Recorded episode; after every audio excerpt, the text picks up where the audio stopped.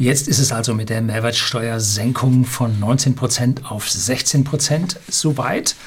Und ein Zuschauer hat mir hier eine Frage gestellt, weil große Verwirrung herrscht.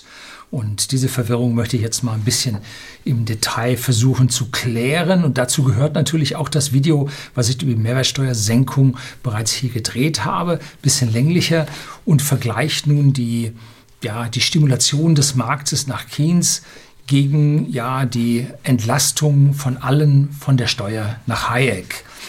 So, und jetzt soll es also darum gehen, wann, wie, warum, wie viel Mehrwertsteuer morgen dann noch erhoben wird oder übermorgen. Ja, schwierige Sache. Bleiben Sie dran.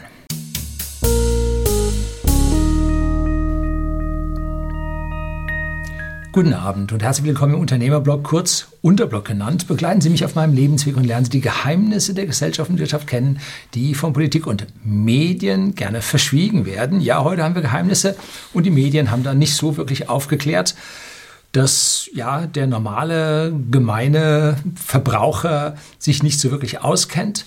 Und heute möchte ich also nur eine Mail mit einer Frage von einem User vorlesen und gleich noch versuchen, die nächsten zwei Stunden noch online zu bekommen. Schauen wir mal, ob es klappt. Hallo Herr Lüning, als Whisky-Kunde im Unterblock-User im Unterblock als User habe ich eine Frage, die vielleicht auch für andere Leute von Interesse ist. Wenn man bis 30.06.2020 etwas mit ausgewiesener Mehrwertsteuer von 19% bestellt bzw. kauft, die Ware aber erst ab 1. Juli 2020 geliefert wird, muss man dann 19% oder 16% abdrücken. In meinem konkreten Fall geht es zwar um ein Fahrzeug, das wegen Corona-Werksschließungen vom Auslieferungsmonat Juni in den September rutscht, aber bei whisky.de gibt es ja auch Produkte, bei denen sich die 3% Ersparnis durchaus in der Geldbörse bemerkbar machen würden. Im Internet kursieren wieder die wildesten Theorien. Oft wird aber Bestellbestätigung mit Kaufvertrag verwechselt und so weiter. Über eine Antwort bzw. das Aufgreifen des Themas würde ich mich freuen. Beste Grüße aus Berlin, bleiben Sie gesund. So, die Sache ist ganz einfach. Einfacher, als sich die Leute das alle vorstellen. Es gibt das sogenannte Leistungserbringungsdatum. Das ist, wenn die Leistung tatsächlich erbracht wird. Wenn Sie an den Stand hingehen, sich Ihren Döner kaufen, dann ist es das Leistungserbringungsdatum und das ist gleichzeitig das Rechnungsdatum vom jetzt obligatorischen Tippstreifen, der da rauskommt. Also hier ist Leistungserbringung und Rechnungsdatum das Identische. Beim Whisky ist es auch so, hier bei whisky.de, dem Versender hochwertigen Whiskys an den privaten Endkunden in Deutschland. Wir drucken die Rechnung unmittelbar zum Versand unserer Whisky-Lieferungen und damit ist bei uns Liefer- und Rechnungsdatum immer identisch. Ja? So. Also es wichtig ist dieses Leistungserbringungsdatum für die Erhebung der Mehrwertsteuer. Bei einem Auto müsste das der Eigentumsübergang sein. Das heißt also, wann dieses Auto Ihnen nun tatsächlich übergeben wurde, ähm, mit, ja, wann ist das? Wann Ihnen der Brief übergeben wurde? Wenn Ihnen das Auto übergeben wurde, bereits vorher, eher das. Ne? Also eins von diesen beiden Dingen ist es. Aber an dieser Stelle kommt es nun überhaupt nicht darauf an. Da ist nämlich ein ganz, ganz großes Aber dabei. Als Privatmann kaufen Sie ein Fahrzeug mit eingeschlossener Mehrwertsteuer. Die interessiert Sie gar nicht. Die sehen Sie nur, weil der Gesetzgeber irgendwann gesagt hat, die Mehrwertsteuer muss ausgewiesen werden. Zwar war der Gesetzgeber vorher so und hat gesagt, die Mehrwertsteuer muss immer inkludiert sein, ja, damit der Bürger nicht irgendwie so in, in den USA, Niagara Falls, immer hingegangen, Kaffeetasse gekauft, stand 6 Dollar drauf, mit 6 Dollar in die Kasse gegangen und dann sagt die 6,52 Dollar. Wie bitte? Warum denn das? Ja, kommt Text drauf, ne? Und die Preise sind selbstverständlich so ausgezeichnet, wie es das Unternehmen braucht. Und dass der Staat da nochmal Text drauf erhebt, ja, da merkst du, was dann der Staat zahlst. Drum sind, ist die Wert, die Value Added Tax in den USA äh, in der Regel deutlich niedriger, weil die Leute die jedes Mal extra bezahlen und jedes Mal extra sehen. Ne? Da kann der Staat nicht einfach hier ein Prozent mehr drauf tun oder so. Ne? Äh, fällt unangenehm auf. Wobei bei uns immer der Bruttopreis angegeben wird. Verbraucherfreundlich. Ja, ob das so verbraucherfreundlich ist, weiß ich nicht. Ne? So, und der geht sie an. Was da an Mehrwertsteuer dabei steht, geht sie, Entschuldigung, überhaupt nichts an. Das ist etwas, was dem Unternehmen, was die Mehrwertsteuer aus oder die Rechnung ausstellt, den geht das an. Nach diesem Betrag wird nämlich dann die Mehrwertsteuer abgeführt.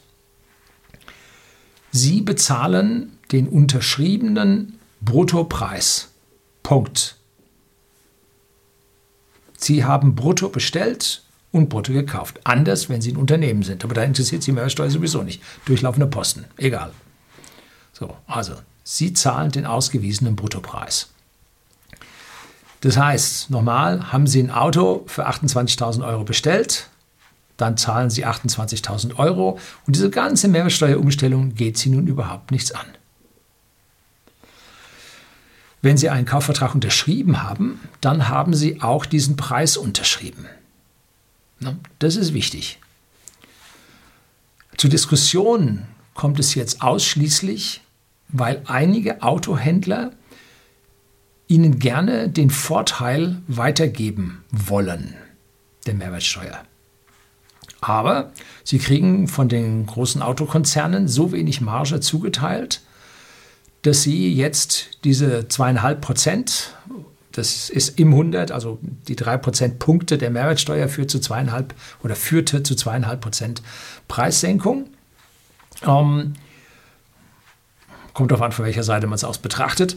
Ähm, dann würden nämlich diese Händler zwar nicht in direkten Verlust, aber sie würden nicht mehr alle ihre Kosten decken können, die sie damit decken müssten. Ne? Wenn der Liefertermin oder der Leistungserbringungstermin nach dem 30.06. liegt, dann können Sie ihnen diesen Preis noch nach erstatten, weil der Staat nur noch 16 Prozent von Ihnen will. Hm? Das ist jetzt der besondere Punkt. Und die ganze Sache verwirrt noch mehr, wenn jetzt einige Automobilhersteller hingehen und sagen, ja, wir bezahlen die gesamte Mehrwertsteuer. Alle Autos 16 Prozent runter. So. Wir haben es also damit zu tun, dass hier über die Diskussion der Mehrwertsteuer und die Diskussion um den Stimulus in der Gesellschaft hier etwas losgetreten wird in der Bevölkerung, was die am Ende überhaupt nichts angeht. Entschuldigung. Als Verbraucher in ein Unternehmen hineingreifen zu wollen, und mir steht das jetzt zu. Nein, es steht Ihnen nicht zu. Der Unternehmer hat die Freiheit, was er mit diesen ja, geringeren Mehrwertsteuern macht. Ob er damit sein Unternehmen saniert oder ob er damit sich im Wettbewerb besser positioniert, die Preise senkt und versucht, seinen Konkurrenten ins Auszumanövrieren. So, es hat also nichts, gar nichts mit Ihnen als Verbraucher zu tun. Sie als Verbraucher entscheiden ganz normal nach ja, Kassenlage und Angebotslage äh, draußen auf dem Markt, was Sie tun. Und wir haben in Deutschland Rechtssicherheit, Vertrags Sicherheit. Sie haben mit dem Automobilhändler einen Vertrag unterschrieben und der gilt.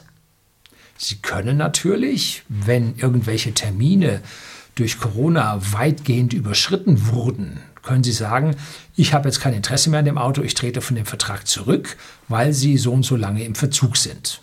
Da müssen Sie aber aufpassen. Da gibt es bestimmt irgendwelche Musterprozesse, die da geführt wurden, wann man von einem Kauf eines individuell konfigurierten Autos zurücktreten kann.